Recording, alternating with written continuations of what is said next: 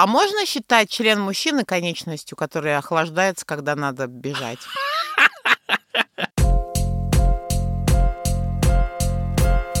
Всем привет! Это подкаст «Приятное с полезным», где мы ведем бодрые разговоры про секс. Мы не топим пробовать все, о чем говорим. Мы за адекватный подход к познанию себя.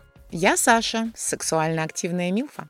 Я Миша, душа сексуальной компании. Говорите о сексе с теми, кто готов слушать. И слушайте новые выпуски каждую неделю. У нас в гостях Дмитрий Сексуальный, психотерапевт со стажем 9 лет, любит свою работу, своих клиентов и их истории. Привет! Привет. Приветствую. Мне так понравилось, как меня представляют. Я даже, так сказать, немножко э, приободрился. Спасибо большое, Александра. Так чем психотерапевт отличается от психолога, психиатра? Вот у нас были сексологи, сексотерапевты и так далее. О, боже мой, сколько странных и удивительных названий. Ну, для начала э, отличается образованием. Психотерапевт — это врач, который отучился на психиатра, либо, вернее как, он э, Короче, это просто врач, у которого есть корочки по психиатрии либо по психотерапии. И он имеет право выписывать э, лекарства и лечить именно прям расстройства и болезни. А психолог это врач с гуманитарным образованием. Понятное дело, что их очень много разных специальностей. И социальный психолог, и детский психолог, и дефектолог, угу. психолог-педагог. Короче, огромное количество. Они либо полностью педагоги, либо классическое образование. Соответственно, они в заболеваниях не в зуб ногой, и их основная задача — это помогать людям наверное, я тоже запутался.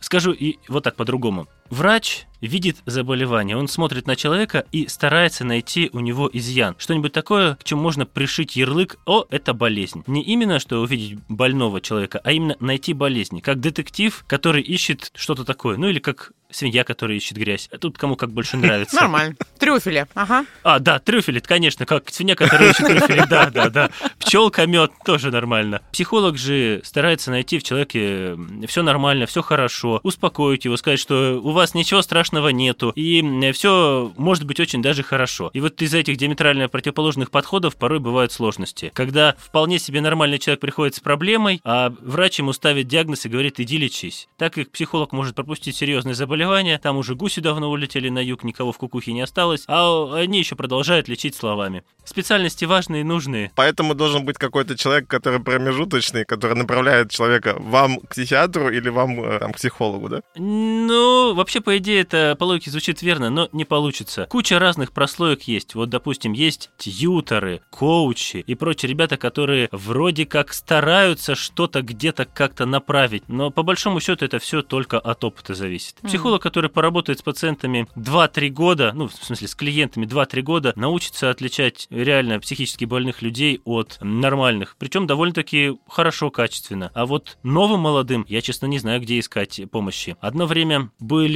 курсы при меди, по крайней мере при нашем, где психологов звали посмотреть на разные психические заболевания. Им читали лекции, давали посмотреть на пациентов с психрасстройствами. Сейчас, честно, по-моему, все это похерило, ушло в небытие, угу. поэтому, наверное, уже никак. У вас там в Москве, наверное, что-то подобное можно найти. Угу. Угу. Или можно учиться психологии где-нибудь онлайн, и какая разница? На, действительно, в опыте разберемся. Понятно. Ну, вообще, угу. просто записываться на экскурсии в лечебницу, где психиатрически больные. Очень интересно, я да, сходила, без проблем. кстати. Я вам сейчас расскажу э, опыт своего второго курса. Когда нас привели в психиатрический диспансер, второкурсники, господи боже мой, мы хоть и видели трупы, хоть и видели, как вскрывают, но настоящих психически больных мы не видели. И вот нас стайку из, э, сколько у нас тогда было, человек 12, приводят эм, в психдиспансер, и мы идем, тушуемся, угу. а психически больные, как сейчас помню, это мужское отделение, ходят вокруг, тычут пальцами и странно перешептываются, что-то вроде «О, студентики! О, ага!» И среди них... Новое свежее мясо. Такого не помню, но, возможно, могли бы сказать. Так вот, и mm-hmm. среди этих э, ребят выделяется один тип, ну, я по-другому не могу его назвать. Парень лет так 18-19, который ходит как вот голубь или как цапля, как птица. То есть головой кивает, да-да-да, и ноги, колени задирает высоко вверх. Ну, к сожалению, изображение тут не видно, я бы показал вам. Да, такая птичья походка. Веселый тип, но нам в этой обстановке на него глядеть очень жутко, а он еще подходит, напирает, глаза на выкате. В общем, картина маслом. А вы его покормили семечками? Он не семечками питается. Потом на разборе, когда мы зашли в, в аудиторию, его пригласили, по-моему, вторым или третьим парнем. И мы выяснили, этот тип вполне себе нормальный студент какого-то нашего классического вуза. Все у него было хорошо. И он решил отметить первый курс. Ага. Поступление, да. И очень удачно так отметил, опился энергетиков, и то ли он чего-то нанюхался, то ли накурился. В общем, у него на фоне всего этого немножко сорвало крышу. Он прибежал домой, обоссанный, об- обосранный, и начал говорить, что за ним гонятся. Родители не поверили, заперли его в комнате. Он, не будь дурак, взял и выпрыгнул из окна. Он же Девятый птица. этаж. И после этого, как он выпрыгнул, он стал голубем. Э, Нет, он он, выжил просто хотел вообще? спастись, а он сломал ноги, обе ноги. Они перебили, по-моему, бедренный нерв. Сейчас, честно, уже не вспомню. И поэтому у него нога вот так постоянно висит. Он не может вверх поднять стопу. Ага. Поэтому он так смешно ходил. Сам он описывает свое состояние вполне. А что я, что я, ничего, я все нормально, я просто попил немного энергетиков, это все вот из-за них. Я чуть-чуть выпил энергетиков, и, и, потом начали из меня преследовать какие-то черти. Я ничего, я ничего. Понятно. А вот если говорить про тему нашего подкаста, как ты часто сталкивался в практике с какими-то психическими отклонениями, которые именно с сексом связаны? Ну, в основном это ничего такого экстраординарного или супер-мега какого-то экзотического. Я бы сказал, что для меня это больше похоже на скуку. И секс вылазит не в первую, не в первую Скучный очередь. Обычно люди приходят с какими-то проблемами бытовой жизни, социального плана, страхами, тревогами. Кстати, страхи и тревоги это просто бомба э, на пике популярности, так сказать, в топе психических расстройств сейчас. Тренды. Да, да, да. Биполярочка уходит на второй план, не такая популярная стала, а вот э, тревога и панические атаки это прям наше все. Так вот, решив эти проблемы или как-то с ними научившись жить, тогда, если доверием прониклись, некоторые пациенты рассказывают о том, что у них есть определенные проблемы с сексом. И, конечно же, на первом месте это оголение перед партнером. Как я сниму носки, как я сниму лифчик, как я там, давай сексом заниматься в рубашке, в футболке. Ну, в общем, такие странные. Стесняются люди? Не хотят оголяться. Я просто представил оголение, что человек, наоборот, берет и слишком часто и везде, где не надо, оголяется перед А, партнером. а, А здесь, ага. оказывается, обратная ситуация. Нет, наоборот, стесняются. Так. И ладно, это среди женщин это можно считать какой-то стыдливостью, сексуальными играми, и некоторым мужчинам даже нравится такой подход, когда там, ой, я стесняюсь, давай я тебя раздену, ну ладно. Так. Но вот когда это выглядит совершенно наоборот, когда мужчина говорит, а давай я не буду снимать носки, у меня ноги некрасивые. А я думала, лень Или, просто. а давай я одену шапку. Или еще что-нибудь такое. Какие-то странные фетиши прикрывают свои части тела. В общем, девушки, которые нас слушают, если ваш мужчина не снимает носки, возможно, это не из- неуважение к вам, а он боится, что у него ноги некрасивые. Я все еще вариант с ленью приветствую. Мне кажется, просто впадло снимать. И Ну, вообще, я слышала когда-то, что девушки, чтобы достичь оргазма, лучше ножки в тепле держать. Девушки, да. Ну, как бы... Вообще, если с кровеносной системой все нормально, то во время возбуждения кровь так разгоняется, что люди даже на лютом морозе могут вспотеть. И это не от, эм, так сказать, того, что ноги прикроют. Очень интересная физиология работает. Когда человек охлаждается, то кровь из резервов должна выхлестывать и подогревать охлажденные части тела. Но с конечностями так не работает. Когда Мгм. человек испытывает определенные эмоции, допустим, страх, то происходит централизация кровообращения. Мозги и тело горят, а руки и ноги пипец какие холодные. М. То есть, вполне возможно, что во время секса такая девушка просто всего боится. Мгм. Ее поэтому А. сковывает и ноги морозит. И вообще, э, мне очень нравится, когда кто-то говорит, ой, у меня ноги мерзнут. Хорошо, дай там пощупаю твою ногу. Она холодная и мокрая. То есть, организм сам себе устраивает диверсию. Вместо того, чтобы взять и нагреть, он, наоборот, еще сильнее охлаждает конечность. Мгм. А я еще слышала, что влажные ладошки или в тупне это просто от того, что витамин D мало, и все.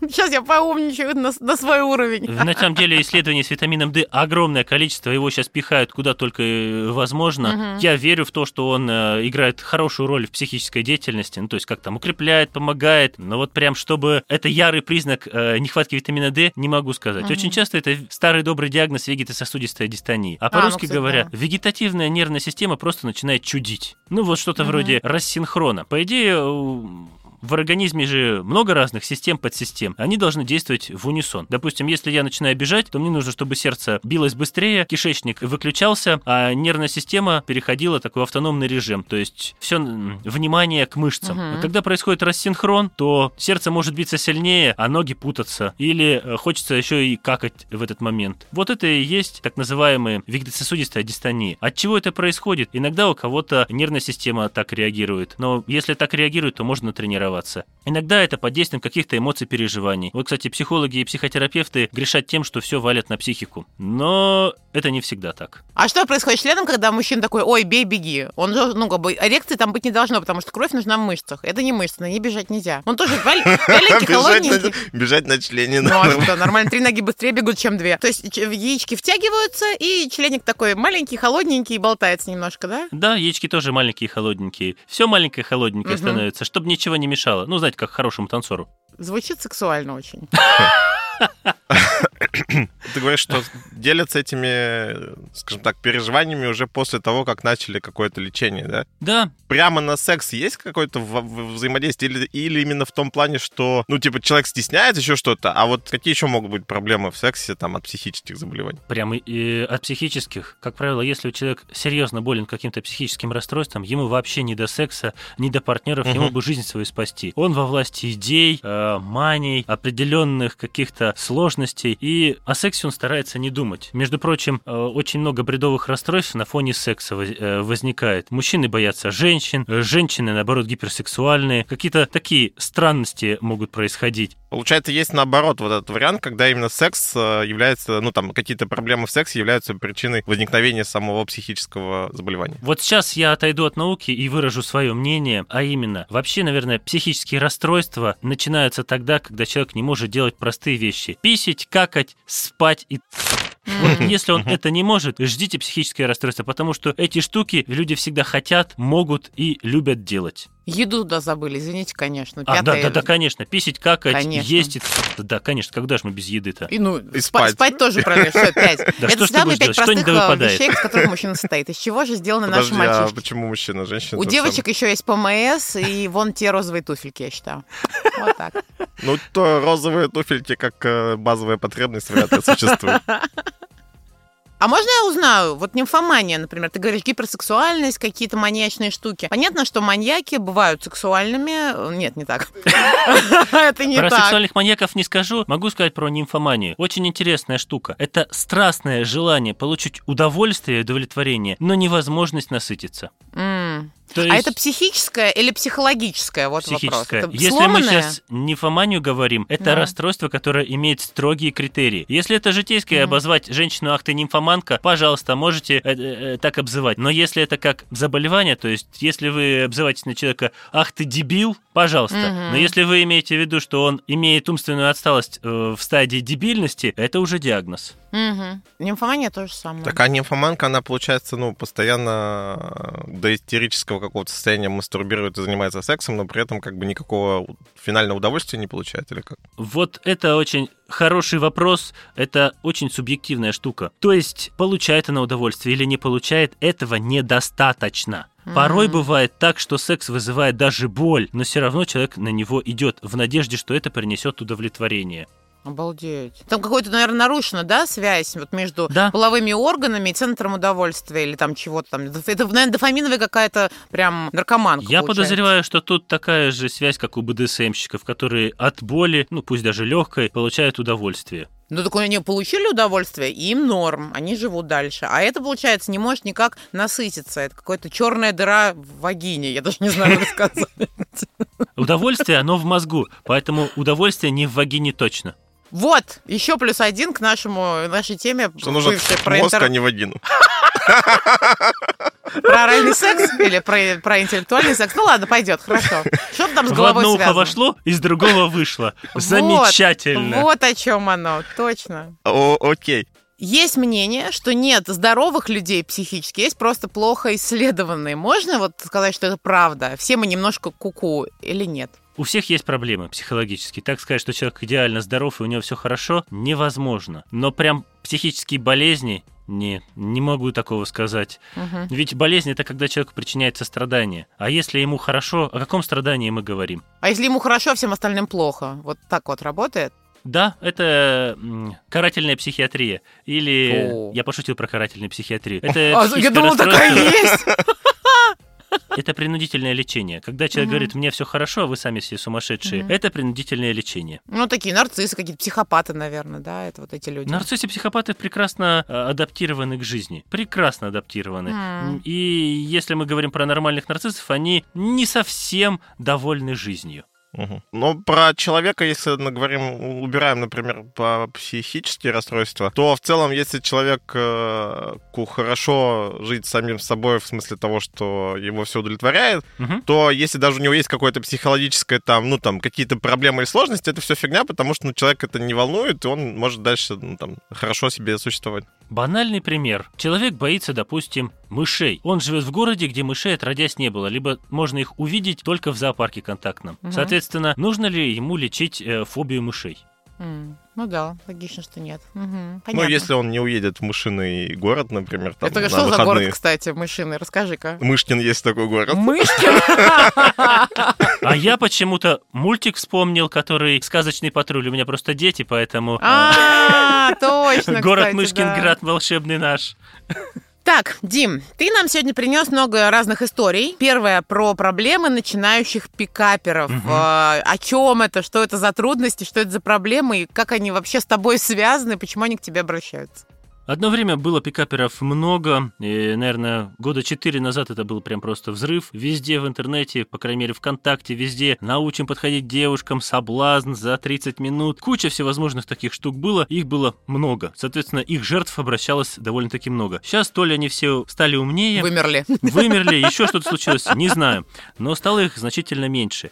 Так вот, тогда у меня был замечательный опыт пообщаться с этими ребятами. И приходили к пикаперам, ну, крайне странные типы. Это мужчины, мальчики, лет так от 16 до 20, с сальными волосами, плохо следящими за собой, обрюзглые. В общем, вот такие странные ребята. И хотели научиться цеплять девчонок. Мгм. Ну, есть недостачи очевидные. Ну, помыться, как минимум, О, да, научат о, так. да. Ага. И они им давали схемы, как подходить, что делать. Соответственно, у таких ребят мало что получалось. Так. Просто потому, что он по внешнему виду, ну вот прям не очень. Такой, на мой взгляд, ленивец Сид из ледникового периода. А, он действительно вонял. И вот у таких ребят были серьезные проблемы именно в психическом плане. Они были в состоянии депрессии, они были в состоянии подавленном, родственники, либо от чувства, собственно, неполноценности страдали. И хотели за счет других людей компенсировать. То есть, я не хочу разбираться в себе, дайте мне бабу, и все у меня будет хорошо. Вот так.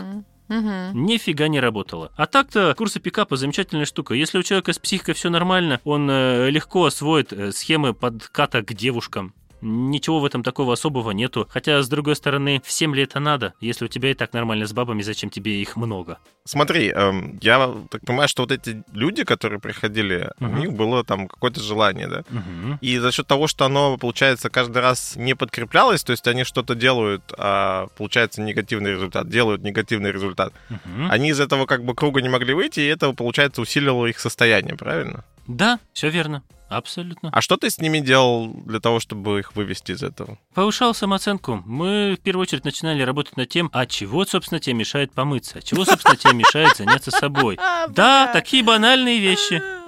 А, ну потому что человек, как бы, получается, сам создавал себе преграды и не видел, что это первые шаги, которые надо делать, да? Да, и это же Мгм. нужно делать. Вот он все это сделает, за собой начнет следить. Это, ну, через месяц где-то будет результат виден. Э, научится нормально ходить, э, выкинет э, потертую одежду, закупится нормальными тряпками, устроится на работу. По идее, это столько нужно времени и сил на это потратить. А зачем, если можно заплатить деньги, взятые у мамы, бабушки э, или у кого-то еще, и тебя научат всему, что ты хочешь? Вроде как волшебная таблетка должна была быть, это Бинго. пикаперская, да? Да. А Она не работает. Да. Ага. Слушай, а у тебя, получается, как раз наоборот, такие самые правильные, хорошие курсы по пикапу, только такому грамотному пикапу. Ты действительно из парня делаешь красавчика и адекватного, успешного пацана. Я не пикапер, я не владею э, способами привлечения девушек. Я считаю, что для того, чтобы привлекать девушек, достаточно быть просто хорошим собой. Ну, то есть как, следить за собой. Как в мультиках для детей говорят, если ты надел чистое белье, расчесался, помылся, все, ты красивый. Все остальное уже мелочи. Круто! Вообще, интересно, что для того, чтобы ну, у тебя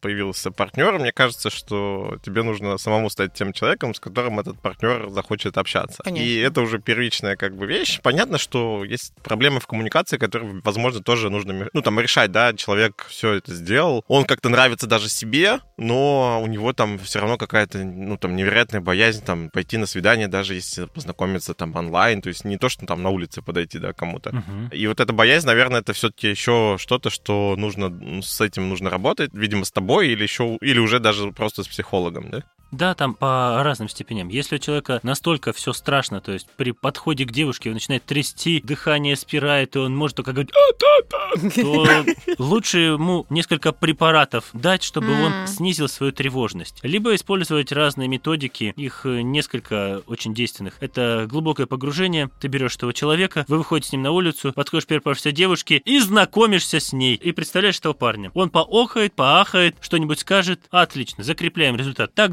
два-три раза проходит прекрасно. Угу. Прям метод хитча. Либо постепенное для людей, которые очень сильно боятся. Допустим, в обморок может упасть. Угу. Был у меня и такой случай, когда у меня на руках парень упал в обморок. Вот ржак-то была. Очень смешно. Класс. А ты ему делал искусственное дыхание? Он Не в знаю, обморок зачем, упал. просто. Он не умер, он в обморок У упал. меня первое желание сделать искусственное дыхание. Если человек не, ну, типа, упал куда-то, значит, его надо срочно засосать по- поглубже. Вдруг поможет. Такого я не думал. На мой взгляд, искусственное дыхание это когда ты вдуваешь воздух, а не высасываешь из него последние соки. А, нет, да? Ладно. В общем, если кто-то рядом с Сашей будет падать в обморок, знаете, Освежить дыхание перед этим, да-да-да. Будьте готовы. я недавно об этом думал, что в нашей культуре, ну, может быть, я так обобщаю, но кажется, что у мужчин такое состояние, что минимальные требования к мужчине, вот если ты два раза в день моешься, Два раза в день? Так часто? ну, утром, вечером, ну, в смысле... Это минимальное, по-твоему? Нет, я к тебе потом... Подожди, подожди. Ладно, ладно. А, ну, мне казалось, что Ага. типа моешься, а, там в чистой одежде ходишь, а не бухой постоянно, и, и у тебя есть какая-то работа, что ты уже вообще красавчик. Это насколько есть, ну, минима- минимальные требования сейчас к тебе. То есть вообще никаких проблем стать там, сразу на, на несколько порядков выше в этой лестнице. Это много усилий. Надо следить, чтобы одежда постоянно была чистая. А типа вспотел, все, майку новую, это долго, сложно. Два раза в день мыться, много, сложно. Что там еще говорил? Э, Не бухать все время? Это дело вкуса. Да. Я знавал двух девушек, которым нравился запах пота у мужчин. Не вот тот, который застарелый, такой противный, а когда вот он такой совершил пробежку до нее, допустим, Мгм. добежал до остановки с цветами, обнял ее, и от него, как она описывает, такой запах пота, который только возбуждает. Ну, Мгм. почему бы и нет? Ну да, это, ну, это важно, Но от это какого я человека не пахнет. про то, что как бы гиперболизировано, что ты там это руки моешь 16 раз в день и там... 16 раз в день руки мыть, кстати, нормальная тема. Кстати, вот у меня с этим как раз норм. Давайте будем чистыми, и я сразу тоже вам буду благодарна. Мама мне всегда говорила, от мужчины требуется что? Чтобы он был чуть красивее обезьяны. Все, по внешности больше претензий никаких. Да, я, а обезьяны не моются так часто, как Миша, например. Миш, ты, Миш, ты круче обезьян. Дим, ты говорил, что ты... Так Лучший комплимент. комплимент, да. Дим, ты говорил, что иногда таблеточки ребятам прописываешь, но я слышала, что таблетки влияют на либидо. И как, ты, как тогда вот ты балансируешь вообще эту штуку? С одной стороны, ты вроде как будто бы к сексу их вести должен, а с другой стороны такие, ну мне хорошо, но в принципе уже ничего и не надо. Вот как с этим? На самом деле антидепрессанты, сиозы, про которые мы говорим, это препараты, которые влияют на тревожность и снижают тревожность. Мгм. Но побочный эффект, да, действительно, снижение либидо. Но это не значит, что с ними сексом заниматься нельзя. И вообще, тут вопрос не в том, чтобы парня стоял, а вопрос в том, чтобы он вообще смог подойти. Его задача на таких встречах — это преодоление себя и тренировка устойчивости к э, отказам. Мгм. Вот что. Ну, кстати, да. Если надеяться на то, что сейчас я его выведу, познакомлюсь с девчонкой, и она ему сразу же даст, нет, что вы вообще? Там в течение Мгм. нескольких недель только он сможет нормально брать телефоны, а не э, уже на э, следующий день пойдет девчонок таскать. Не-не-не. Ж Круто, ты прям ведешь, да, так пацанов? То есть вот вы с ними, можно сказать, к какому-то идете результату, и вместе, наверное, отмечаете, что вот у него появилась там девушка. Я прям представляю, как он рад, например. Классно. Ага, а потом эта девушка его кидает и А, так далее. И у тебя снова Вот есть такие- работа. Она есть, пока вот э, не встретит нормальную девушку. А с этим очень большие сложности. Представь себе такой А парень. что значит нормально? Ну, у него коммуникация, наверное, какая-то тоже с его стороны, я не знаю. Я сразу заступаюсь за нормальных девушек. Миш, ты сам говорил, что подтверждение э, негатива. То Мгм. есть, вот он считал себя ничтожеством, и он вроде все сделал хорошо. Начал встречаться с девушкой. Она через месяц ему сказала: Ой, ты знаешь, что-то мы как-то не подходим, до свидания. Что он делает? Опять погружается в жопу, то есть в депрессию или в свое негативное состояние. Мгм. Вот это основная, наверное, проблема. Это просто протоптанная дорожка уже у него, потому что есть. Так-то, как Да, бы, да, да. в другой ситуации он бы уже пошел бы просто на следующее знакомство с, кем- с кем-то, да? Лучший способ на- э, забыть бабу найти другую бабу, сказал мне однажды друг бабник. У него их было много. Он наконец-то женился, остепенился и очень счастлив от того, что у него есть дочка. М, Класс. Я буду еще топить, защищать. Мне не очень импонирует как этот термин, который мы используем. Какой? Да, то есть, ну, Бабы? Баба, да. Ну, какой-то он... Ой, да ладно, несчастный. нормально. Да ладно, типа, баб, тёлка Ну, нормально. Ну, Ладно. хорош. Бабы это так, ну то есть имеет место быть, но мне тоже не нравится, но когда это цитата чья-то, я не могу сказать, ну, лучший способ забыть девушку, найти другую девушку. Это не покажет всего пренебрежительного отношения этого человека к женщинам. А друг тогда будет не бабник, а девушник, да? Ладно, ладно. Все? Как бы. Мальчишник, мужичница, как еще тогда назвать женщину, которая по мужчинам прибивается? Так. К тебе обращаются еще и пары с проблемами, правильно? То есть с проблемами именно в сексе. Ты рассказывал про какое-то такое понятие, как стыд в семейной жизни. Это вообще что?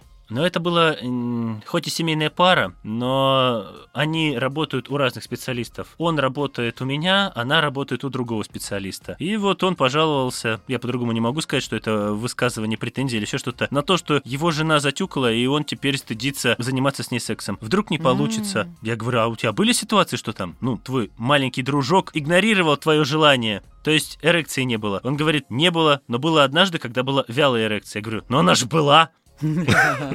И, и вы так вот, э, получается, бились э, друг с другом. То есть ты как специалист, который за него топит, а там специалист, который за нее топит, и у вас был файтинг опосредованный, нет? О, нет, она вообще никаких претензий, ничего подобного не высказывала, не лечила. Это секс был важен только для него, поэтому он со Ага. мной поделился. Но там все предельно просто. Подойти, высказать грамотно составленный спич о том, что его беспокоит, так, чтобы не унизить ни нее, ни себя. Можешь так процитировать этот спич как- как-то кратенько? Ну, бы интересно, грамотно составленный спич. Хорошо, сейчас попробую примерно так. Ты имеешь право а, мне отказывать и не заниматься со мной сексом. Я знаю, что для тебя это не так важно и может быть унизительно или неприятно, но для меня это очень важно. Это основа моей натуры и естества. Без этого я не чувствую себя полноценным мужчиной. Поэтому мне очень важно, чтобы мы занимались сексом. Это для меня любовь, признание и повышение самооценки. Если в нашей жизни э, будет секса мало, мне будет очень грустно и плохо. Я не собираюсь тебя бросать или давить, но мне хотелось бы, чтобы мы могли найти решение сообща. Офигительно просто. Ребят, записывайте за Димой. Реально, все, что ты Я говоришь. вижу, Са- Са- Саша потекла, я вижу здесь. Здесь в этот момент не текут люди. Слю- Слюна, что ли, Слюна, потекла? слюна, слюна, да, от восторга, да, от восторга. Где ты таких людей видишь, у которых от восторга слюни текут, Мишель? Вот напротив. Где ты сейчас находишься тогда? У меня один вопрос. На кого ты смотришь? Слушай, нет, на самом деле, там каждое предложение, я понимаю, что я, например, если бы я слышала, как женщина, если бы мне мужчина такой мой говорит, я слышу его, я слышу его чувства. Он меня ни в чем не обвиняет, но он мне действительно рассказывает. Я послание, я послание и сформулировано просто муа, волшебно. Очень круто. Вау. Слушай, а как из чего началось-то? Э, Ты, я насколько поняла ситуацию, девушка, жена все время говорила, нет, я не хочу секса, или там как-то говорила, что ты за извращенец, по рукам его била, или там в другом была? Вот ты причина стыда вот этого в семейной жизни из-за секса. Он подкатывает к ней, трогает, возбуждает, она не возбуждается, злится, либо снисходительно «Ой, ну ладно». Мгм. Они занимаются, Миша, прости, но это будет очень грубо, по-другому не могу сказать, перепихон у них случается, и они дальше занимаются своими делами. Никакой романтики, никакого э, желания доставить удовольствие себе или партнеру. Просто механическое трение. Мгм. Нет, понятно, что были ситуации, когда все проходило хорошо, но именно вот эти негативные западали в душу сильнее. Мгм. А негатив, он, кажется, все время запоминается, ну, больше. Мы акцентируем свое внимание как-то. То есть, если было там пять раз хорошо, и один раз как-то тяжело, э, то, То отзыв про плохое в будешь итоге, да, писать. ты запомнишь да. как-то вот это, да? Есть такое в психике? Скорее всего, так и будет. Это такой, хочется сказать, инстинкт, но нет, такого инстинкта нету. Это как выбраковка, что ли. Ну, то есть, когда все идет хорошо, это хорошо. Но когда происходит какая-то гадость, мы же не хотим, чтобы эта гадость повторилась. И Мгм. поэтому мы стараемся себя от этой штуки обезопасить. И делаем выводы после этой гадости, что такого должно произойти, чтобы это указало нам заранее, что это произойдет. То есть гадость случится снова. И мы на готове, на стороже, так сказать, ага, попалась гадость. Я готов к тебе. А вообще прикольно еще то, что вот э, нужно, наверное, как-то еще подготовиться, то есть этому человеку для того, чтобы быть готовым к этому спичу, потому что я вот это слушал тоже, и я подумал, ну это очень, да, это очень круто, и это уже там часть того умения общаться с партнером, потому что, ну, в моей жизни, скажем так, тоже были какие-то случаи, когда вот казалось, что Ну, там, тогда ты там подходишь, обнимаешь человека, тебе человек говорит там, типа, что ты за извращенец, да, зачем ты тут вот прилюдно там или как-то еще меня обнимаешь. Мгм. Три части части, которые нужно запомнить, и из них состоял мой спич. Угу. Первое – это признание того, что партнер или человек имеет право вас послать нахер или в любые другие пешие эротические туры. Мгм. То есть ты имеешь право послать меня куда подальше, ты имеешь право со мной не разговаривать. Пожалуйста, ты действительно можешь это делать, я никак не могу на это повлиять. Мгм. Понятно? Мгм. Первая часть. Вторая. Э, Рассказ о своих чувствах. В связи с тем, что ты мне так сделаешь, я чувствую себя таким-то, таким-то. Или это мне вредит так-то, так-то. Мне от этого плохо вот таким-то, таким-то образом. То есть связь явления со мной. Как это взаимосвязано? Мгм. Третье – это пожелание, либо вопрос, либо совет. Ну, там уже по обстоятельствам. Все. Круто. Прям формула простая. Мы собрали лайфхак для Да. наших слушателей. Очень круто. Слушай, Дим, а вот девушка, ну, та сторона, насколько я понимаю, она как раз прорабатывала обратную часть, что страдала от того, что мужу все время надо, она отказ... Я просто, мне кажется, подозреваю, что у меня тоже такое случалось, и, может быть, будет случаться. Тут суть, наверное, в том, что у них разная там половая конституция, ему надо чаще, ей надо реже, и вот научиться это дело балансировать, доносить свое «нет», или там «нет, вот так, прям как ты предлагаешь, не хочу, но давай вот так, чтобы тебе тоже было здорово». Это как раз то, чему им предстоит, да, вот вместе научиться. Мгм. Ей, с своей стороны, себя как-то вот предлагать в другом формате, а Мгм. ему оттормаживать себя и как-то не сильно настаивать. Так что ли? Качественный секс доставляет удовольствие обоим партнерам. Его не так уж и много нужно раз в неделю, допустим, заниматься. Есть самоудовлетворение, есть различные договоренности. То есть, допустим, ему надо один раз в неделю, ему нужно три. Давай два, ни тебе, ни мне. Но так, чтобы это было классно, замечательно запоминающееся. А зачем вот этот компромисс, когда и ему плохо, и ей плохо? Вот зачем этот компромисс, когда не, не, ну а по факту ни тот, ни другой не получает а, то, что хотел. Она себя насилует, он не, недополучает. А почему не сделать такое, ну типа сотрудничество, да, согласие, когда мы вместе придумываем, когда ты получаешь много оргазмов, я получаю столько оргазмов, сколько я хочу, то есть мало, но все равно оно как-то работает. Разве это невозможно? Это прямо у меня пунктик сейчас такой, мне это надо, очень, очень надо понимать. как это Александра, слушай, вот я хотел бы ответить на этот вопрос, но не могу. Моя специальность не позволяет знать все по сексологии. А, я знаю поняла, это только к в рамках вот э, моих спецификаций по психиатрии, сексуальные нарушения, а тут уже, наверное, более глубокий вопрос к социальным взаимоотношениям, то есть внутри пары, и именно доставлению друг другу удовольствия. Я, к Мгм. сожалению, вот не могу ответить на вопрос. Очень бы хотелось, но не могу. Ой, спасибо тебе большое, что говоришь, что ну там не берешься судить о то, о чем там не знаешь на сто процентов. Это очень круто. Спасибо тебе за этот ответ. Это здорово. Пожалуйста. Пожалуйста. Грустно стало, что я чего-то Да, не намного знаю. легче. Л- Да, да. Надо копать. Да ладно, давай копать вместе. Здорово. Слушай, а может ли э, нежелание, например, ну скажем так, то, что я хочу секс, например, раз в месяц, быть эм, какой-то психическим, каким-то психическим отклонением? Или это тоже просто моя норма? Вот как ты считаешь? Или может быть и так, и так? Ну, давайте исходить из физиологии. Сколько там э, мужчина может раз в день заниматься сексом? Ну, я думаю, раз 6-7-то точно может. Женщина, ей ничего не мешает тоже раз 6-7 заниматься в день сексом. Вы чем другим занимаетесь вообще, кроме сна и иногда каких-то перекусов между? Ну вы чё? А работа, а дети, а творчество, а подкаст, я сейчас говорю о том, что это возможно. Технически возможно. я теоретически шучу. возможно. Я поняла, поняла, окей. Допустим. Хорошо. То есть, эм, получается, один раз эм, в сколько? В месяц в 30 дней заниматься. Ну, на мой взгляд, это уже далеко не норма. Хотя, если это человека не беспокоит, ну, в том плане, что ему и так нормально, зачем нам к нему лезть? Мгм. А беспокойство, вот что здесь будет? Если это беспокоит кого-то еще, ну, то есть партнера, моя там жена или мой муж не хочет со мной заниматься сексом один раз в месяц, ну, я поздравляю. Возможно, Мгм. у вас какие-то проблемы. Это может быть вопрос в том, что она или он не хочет заниматься именно с тобой сексом. Мгм. Или именно сексом. Может быть, есть какие-то другие вещи, которым более интересно заниматься. А может быть, там вообще человек в тревогах находится, где деньги взять, или куда детей пристроить, или еще что-то. Ему просто не до секса. А почему секс так легко задвигается вообще людьми? Как ты думаешь? Ну, типа, мы реально, наша психика этот секс прям вот разбрасывает, типа, есть более важные вещи. Выживание, дети, там, действительно, бабки и так далее. Все про выживание, скорее всего, и про размножение. А секс дальше. Насколько я помню, из курса биологии, э, 10-11 класс, про рефлексы безусловные. Сейчас, конечно, это Мгм. уже все подвергается сомнению, но вот тогда мне показалось это очень актуальным. А именно, прежде чем сделать детей, нужно найти, где пережить зиму, либо холодную ночь, и так, чтобы избавиться от хищников. Потом уже Мгм. можно думать о партнере. Вот с людьми примерно так же. Как ты можешь думать о сексе, если тебе нечего есть или негде жить? Или тебя Мгм. преследуют какие-нибудь службы, сейчас я э, поднимаю пальцы и делаю кавычки, ФСБ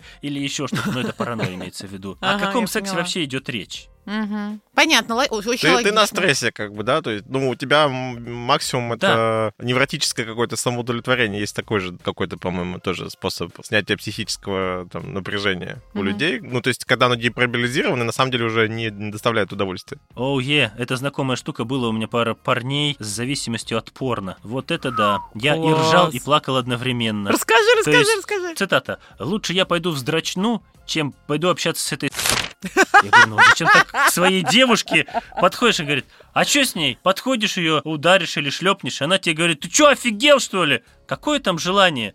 М. То есть ему нужно было на- найти себе порноактрису, чтобы они как бы... Хотя она- ей тоже это надоело, мне кажется, типа в работе, и уже дома не хочется повторять. Вы про порно-актеров знаете интересную штуку? Э, Что эти ребята, профвыгорание, это уход в гей-порно. О, ничего себе. Я не знала. А как это работает? Ну-ка расскажи-ка. Почему? сейчас я буду материться, но я думаю, вы без этого не смогу объяснить. Когда Так. хочется какого-то разнообразия, М, мгм. И ты ищешь какие-то альтернативные способы получения удовольствия от своей работы. О да, вспомните э, этих, кто они зовутся, императоров э, римских, типа там Калигулы или еще кто-то, который устраивал массовые оргии и все равно был недоволен. Нужно было больше, еще мальчики, девочки, козы, кто угодно. По-моему, у Лоренца как раз была такая статья про... Лоренц — это этолог, он изучал науку о животных, ну и, собственно, люди это на базовой этой биоло- биологической основе. И там Ну да. была как раз статья о том, что там сколько-то грехов человечества, то есть то, что, ну, когда развивается, скажем так, наши там технологии, города растут и так далее, и вот один из них моментов это был как раз э, типа что-то там про пресыщение, то есть то, что у тебя насыщаются как бы твои какие-то там потребности эмоциональные, там какие-то еще, и тебе хочется все больше и больше, а дальше больше это уже как бы, ну, там, разрушительная какая-то история. Мы уже не о сексе тогда говорим, но и мне это нравится штука. Я сейчас вам расскажу. У Виктора Пелевина есть такая фраза, звучит как «инфляция счастья». Мгм. И он объясняет, когда ты покупаешь первый телефон, это самый лучший телефон в мире, ты полон счастья. Все остальные телефоны никогда не заменят и не дадут тебе столько же эмоций, сколько он. Покупая первый автомобиль, ты тоже испытываешь несравненное удовольствие, но не такое, как все остальные. Да, вот насколько ты будешь счастлив на следующий. То есть человеку, Мгм. чтобы чувствовать себя лучше, нужно постоянно улучшать свое жизненное положение и состояние. И это, кстати, тоже одна из причин, почему люди бывают очень депрессуют. У меня была девушка, которая в 22 года устроилась на работу очень удачно по знакомству. Сколько же она заработала? Около 300, что ли, тысяч за месяц. Мгм. То есть она еще учится Мгм. вот в провинциальном городке, где я живу, заработать 300 тысяч в месяц это просто бомбически. Она так работала. И это не эскорт. Нет, нет, нет, что вы, она продавала э, определенную продукцию, Мгм. мука, крупы, что-то такое, О, крупным компаниям, корпорациям. И ее гонорар вот был около 300 тысяч. Потрясающе, бомбически, то есть супер. И тут такое происходит дело, экспорт прикрывается, все накрывается медным тазом, и она опять возвращается к своей стрёмной студенческой жизни. Пятый курс Мгм. выпускаться, писать этот, кто называется, диплом. Она такая, что? Я себе квартиру купила, а тут мне нужно учиться еще? Мгм. И ее накрывает, что, боже мой, я э, способна на большее, мне нужно больше, все это фигня. С горем пополам она закрывает этот диплом и все никак не может отойти. Ну вот ко мне она попала, когда она дописывала диплом. Мы с ней других слов не могу сказать. Кое-как выстрадали этот гребаный диплом, чтобы она получила вышку. Мгм. И поставили новую цель, которая стремится. А цель ее была э, выучиться в этой Австрии и жить э, в Париже. Ну что я могу сказать? Мечты ее частично сбылись. Она поехала работать в другую страну. Ей там Мгм. очень понравилось. Там она заработала еще денежек и переехала в Европу. Сейчас она в европейской части. Может быть, даже в Мгм. Австрии живет. Ну, интересно, что как тогда вот на фоне всего этого смог остановиться этот товарищ э, Бабник, который вроде как это гнался-гнался. И получается, что вроде, ну, если мы говорим, что там самые первые какие-то отношения, еще что-то, они уникальны, в них там, э, они не забудутся. И вот потом там 100-тысячная девушка, с которой ты переспал, и, и вот почему-то ты вдруг останавливаешься и так счастлив, и вот это все, семейная жизнь начинается. Как это вообще сработало, интересно?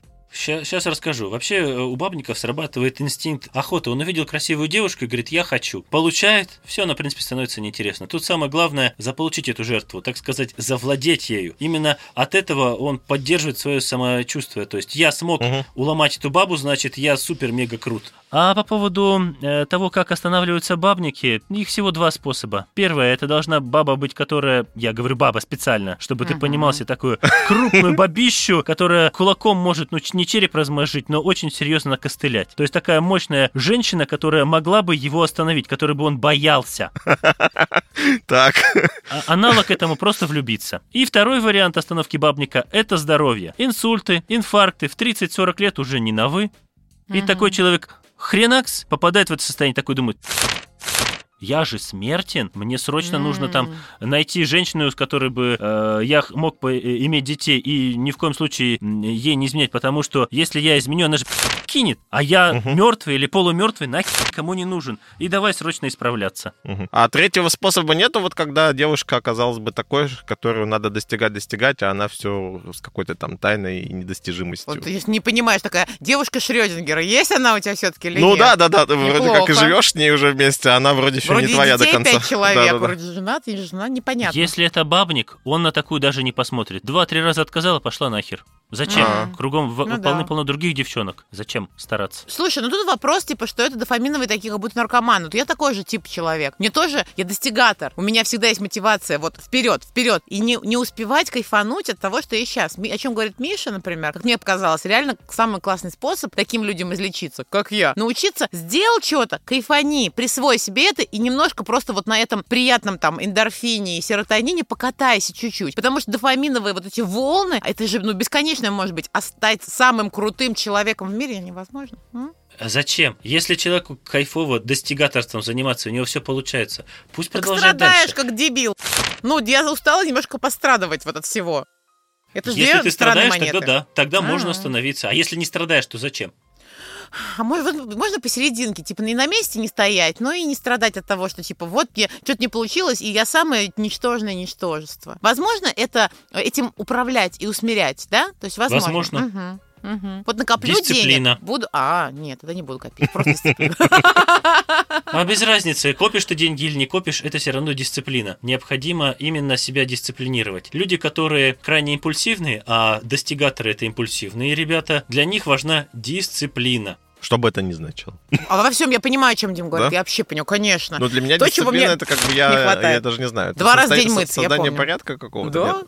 А, И за- заставляешь надо себя. Это строгий распорядок, которому ты следуешь. И эта дисциплина должна идти изнутри. Если она идет извне, это немного не то. Это уже будет сопротивление. А когда ты сам себе устанавливаешь графики, сам себе строишь планы и им же следуешь, это другой кайф. Совершенно отличный от достигаторства.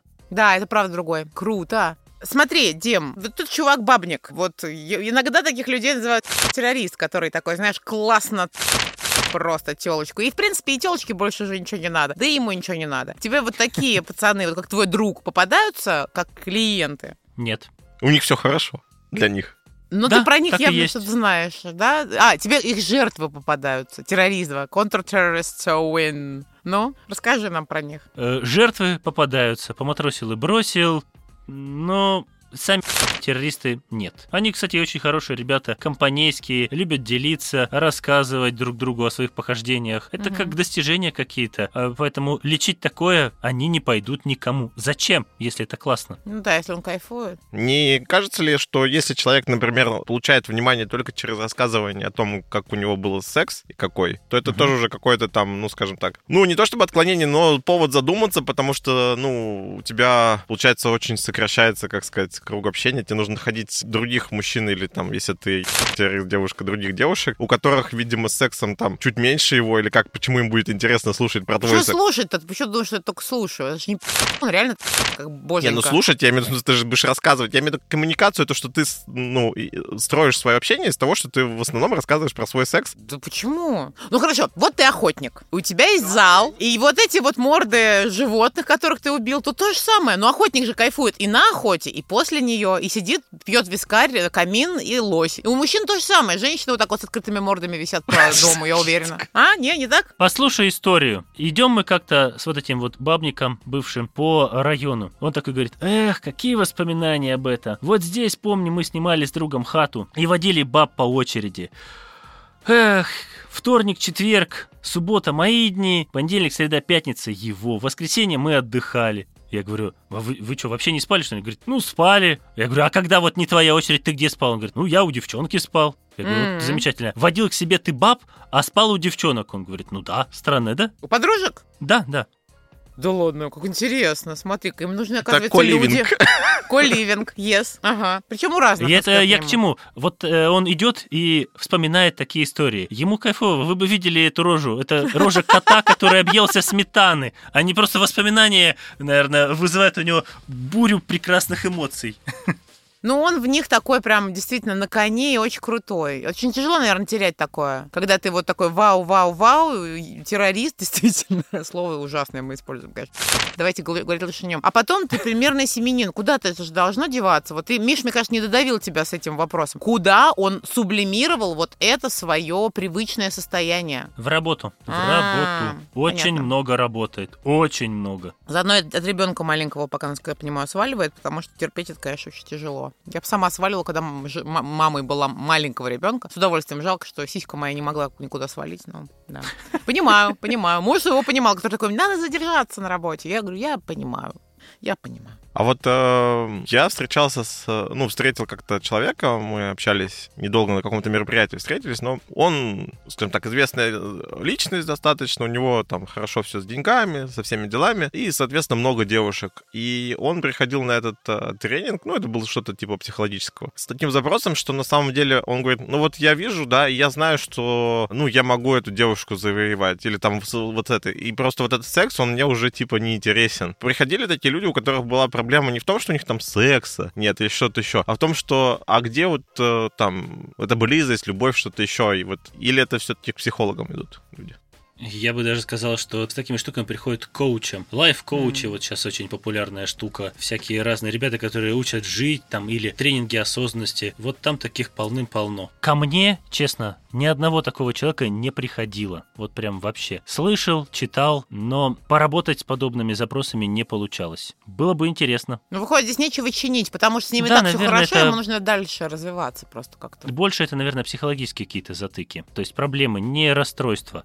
Mm-hmm. А вот если про там зажатую какую-то сексуальность, ты там своим клиентам, вот про мужчин рассказывал много, что ты помогаешь им справиться с тревожностью именно. Можешь ли помочь э, женщине как-то раскрыть свою сексуальность? Или это опять же к сексологам? Если это что-то простое, как именно, допустим, какие-то эмоции мешают раскрыть сексуальность, стыд, то тут Ну вот, достаточно вот только- она боится снять с себя носки.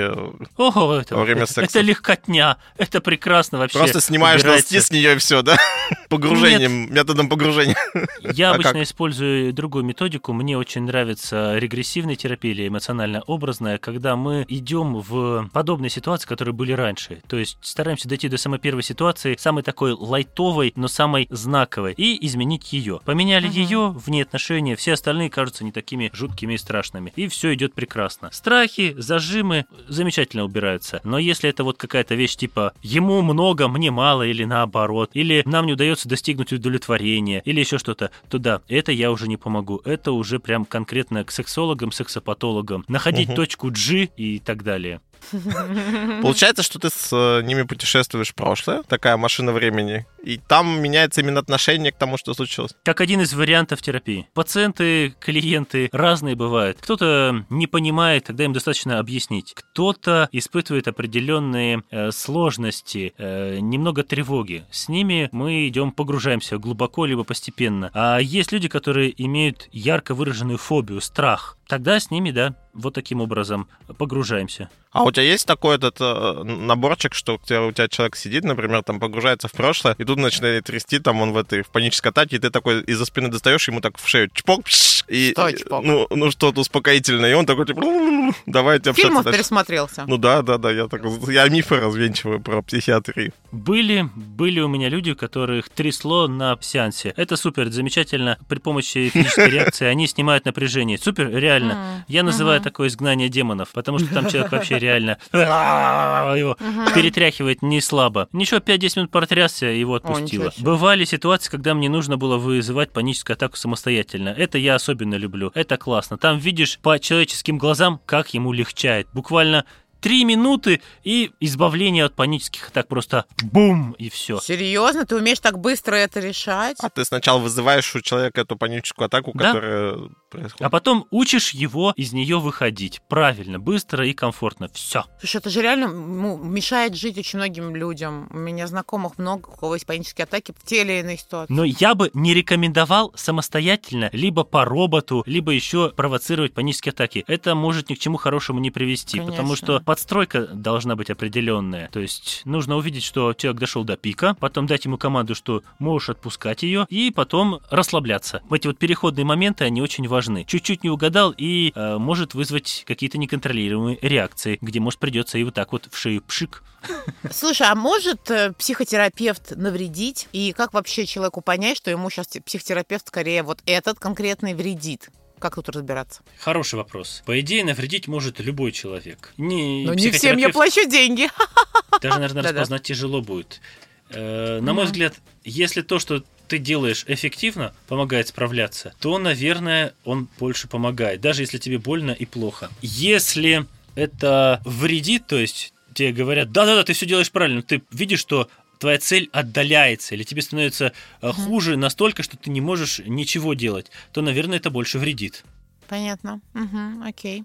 Ну, это вообще сложный момент, мне кажется, потому что ты уже приходишь в состояние, в котором, ну, там, понимаешь, ну, там даже не понимаешь, а чувствуешь, что, короче, твоя система психологическая, она нестабильна, да, то есть ну, у, тебя, у тебя есть, как бы, проблемы. Все очень сложно в этом плане, потому что большинство психотерапий проходит через провокацию. Нам нужно спровоцировать ухудшение самочувствия, так сказать, обострить, чтобы потом ему стало лучше этому человеку. И вот э, чисто технически на этапе провокации надо уметь человека довести правильно до этой провокации и суметь его вывести. Вот тут, наверное, правильно. Если после встречи с психологом или психотерапевтом у вас там болит голова, вам страшно плохо, или вы хотите убивать людей, но при этом нет такой легкой радости, то, наверное, что-то не доделали. Не хватило времени, либо чего-то не хватило, чтобы вас вывести. Потому что тут, как в цикле, как он, тысячелетний герой, по-моему, называется, специалист должен провести вас, и вам должно стать легче. Хоть немного, но легче. Вообще, критерий того, что терапия эффективна, это не улучшение самочувствия, а чувство пустоты. Ну вот, допустим, человек М. э, пришел на терапию с кучей проблем, грузов, напряжений, а вышел, ему не лучше стало, он просто почувствовал облегчение, как дышать Мгм. легче, или как будто бы что-то свалилось с его плеч, или образовалась пустота в груди, животе, где-то еще. То есть то, что там где-то как-то коребило, знобило, гнобило, давило, ушло. В какой момент до психотерапевту, именно к психотерапевту, не к психологу и психиатру, идти? Что со мной такое должно быть, чтобы я к тебе пришла? Расстройство должно произойти. Те базовые функции, которые я говорил, это есть, писать, какать, спать, э, заниматься сексом. Если есть какие-то сложности, ну то есть я все это могу делать, но мне как-то некомфортно, это может быть психологическая проблема. Если же мне некомфортно до такой степени, что мне прям вот приходится себя заставлять, это уже психотерапевтическое. А если я чего-то не могу делать из того, что я перечислил базовых вещей, тогда к психиатру. Или делаю слишком много. Ну, то есть, например, компульсивное переедание, это же как раз обязательно можно использовать психиатрические рецепты для того, чтобы помочь тебе, правильно? О да. И компульсивное Ага. переедание это когда человек жрет и ему плохо. Если бы Да, он да, да, кушал да. много, но ему хорошо, мы не можем говорить о том, что это расстройство. Это какие-то э, расстройства пищевого поведения, даже не так, ну, хоть и расстройство, но не как заболевание. Нарушение, наверное. наверное, да. Да. И по поводу сна, получается, тоже, если спит много, то есть, там, не знаю, три часа в сутки не спит, или там четыре, а все остальное время спит, то то же самое. Что, типа пере- перебор сна? Ну да, да. Мгм, ну, тут конкретно наверное, какой-то прям болезнь. Один раз в своей жизни встречал чувака с нарколепсией. Один Мгм. раз в А из чего он жизни. вырубался? Расскажи.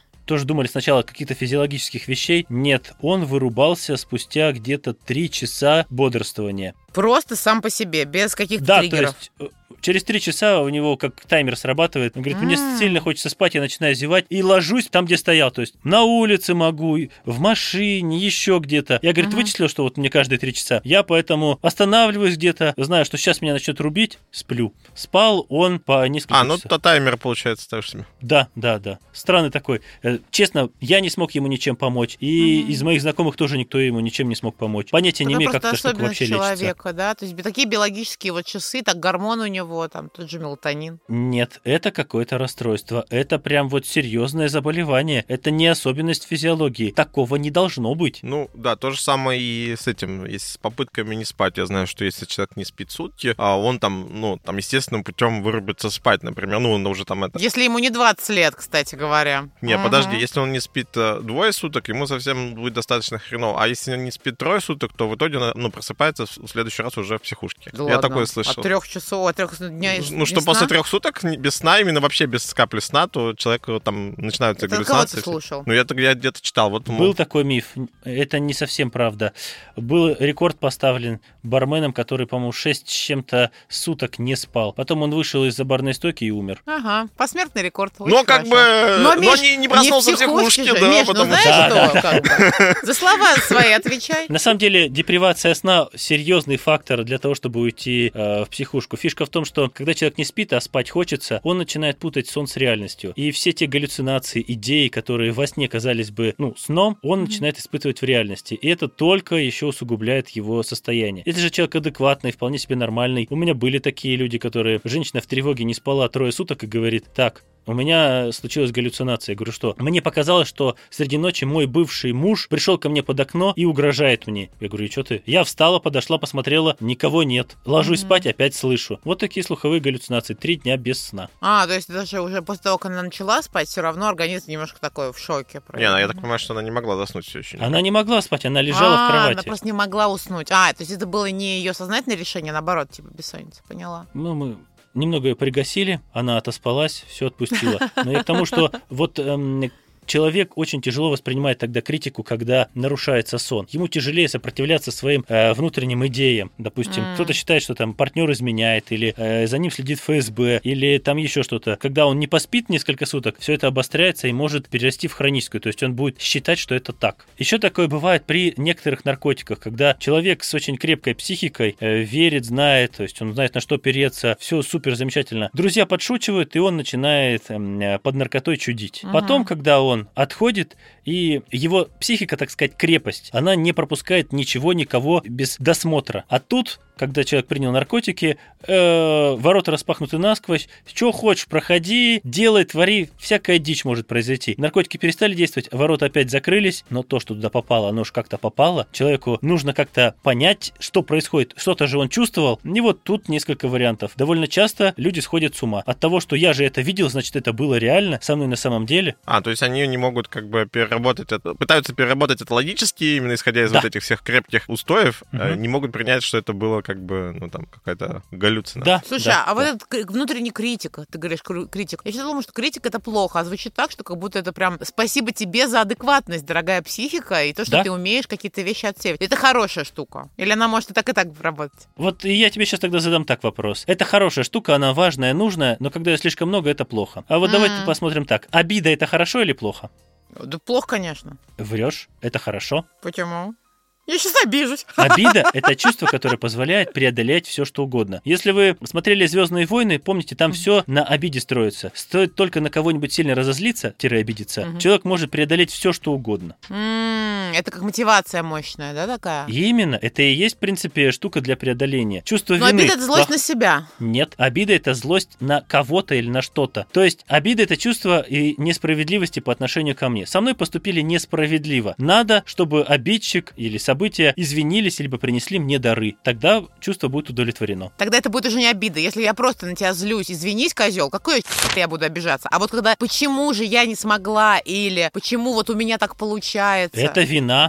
Вина это... Это вина. Вина. Вина нам, пожалуйста, два. Смотри, Так. обида, концепция ее, что кто-то другой виноват, вина на ком-то другом. Поэтому ты обижаться можешь на кого-то, а обида на себя – это и есть вина. Я поступил несправедливо, неправильно, и мне нужно извиниться, принести дары, чтобы исправить ситуацию. А вина хорошая или плохая? Вина позволяет людям кооперироваться вместе. Без вины люди бы М. говорили, идите все нахер, я прав, а вы все говно. Мгм. В общем, все хорошо в определенных В дозах. меру получается, как здорово. О да, о да, все именно так. И поэтому и внутренний критик, и все вот эти наши чувства, они все важны и нужны. Просто их должно быть в определенном балансе. Мгм. Фишка в чем вообще, почему расстройство происходит? Сейчас опять это будет мои чисто наблюдения, мои представления, почему так происходит. Человек растет, развивается в определенной среде. Он привыкает, адаптируется к этой среде, но бац, и среда меняется. А он уже привык, что нужно делать только так. И к новой среде он адаптироваться не может. И начинает сильно корить себя или кого-то еще. То есть начинает испытывать эмоции. Допустим, есть у нас ребенок, который э, в попу дует, очень сильно любят, ценят и так далее. Этот ребенок выработал стратегию обижаться либо показывать свою обиду всем, чтобы они следовали его капризам. В семье, пока он маленький, это работает. В ВУЗе или в школе работает меньше. А устроился этот ребенок, уже не ребенок, на работу, и херакс это не работает. Ему, по идее, нужно адаптироваться к коллективу по новой. А если он не может адаптироваться, у него развиваются сначала проблемы, а потом и расстройства. М,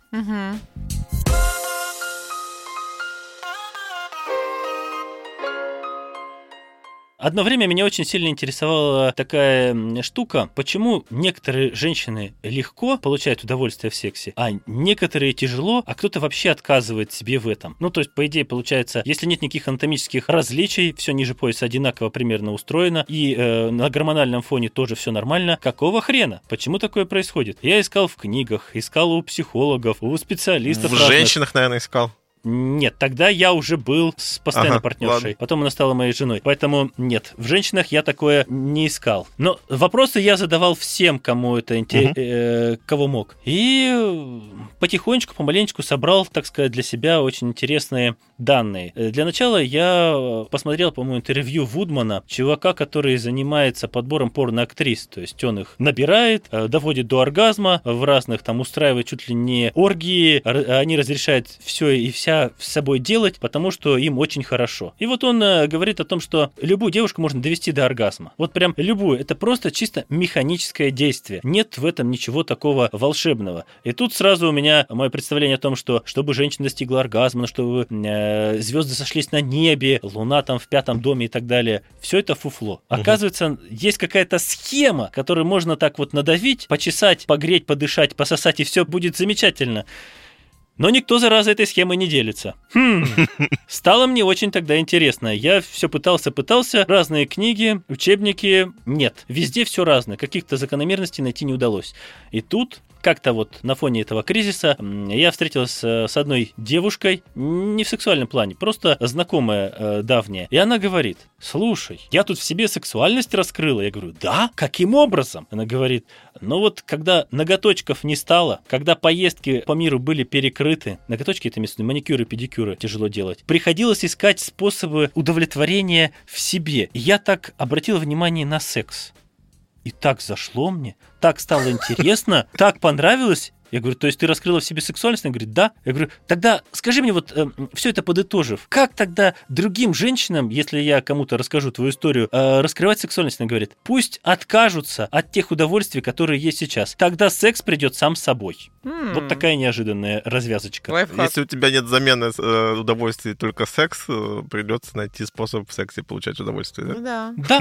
Да, Оригинально. Для себя я сделал вывод, что если человек захочет от этого получать удовольствие, он сможет от этого получать удовольствие. Если он не хочет, то заставить его хотеть невозможно. Круто. Очень, кру- очень круто. Я буду пробовать. Э, Не делать маникюр два месяца. В еду вкусную не покупать. Но вот буду ждать, когда вот у меня вот э, э, набухнет так, чтобы я прям аж взорвалась оргазмом. Просто. Я обязательно дам обратную связь, Дим. Ты же любишь? Очень люблю, буду благодарен. Работает лайфхак или нет. Дима, спасибо, что пришел. Точнее, пришел в студию в Барнауле. А, Мы пришли здесь, и у нас получилось записаться. Уделил нам время и ответил на многие интересные вопросы, рассказал классные истории. Что бы ты хотел сказать нашим слушателям в качестве резюме сегодняшнего выпуска? Итак, дорогие слушатели, что бы вы ни делали с собой, с другими людьми, если это нравится вам и вашему партнеру, делайте это много, делайте это чаще, делайте это хоть каждый день. Помните, удовольствия много не бывает. И мое пожелание вам, не стесняйтесь своих партнеров. Уж если вы их выбрали, ну, по каким-то своим внутренним причинам, то, наверное, они заслуживают доверия. Поэтому раскрывайтесь полностью, говорите, где вам хорошо, и тогда услышите в ответ, где ему или ей хорошо тоже. Спасибо. Большое, очень Класс. круто. Прям предвыборная речь. Да, очень классно. В Совет депутатов по сексу Барнаульской области. Пока-пока. Hasta la vista, baby чизес. До свидания. Yeah, пока.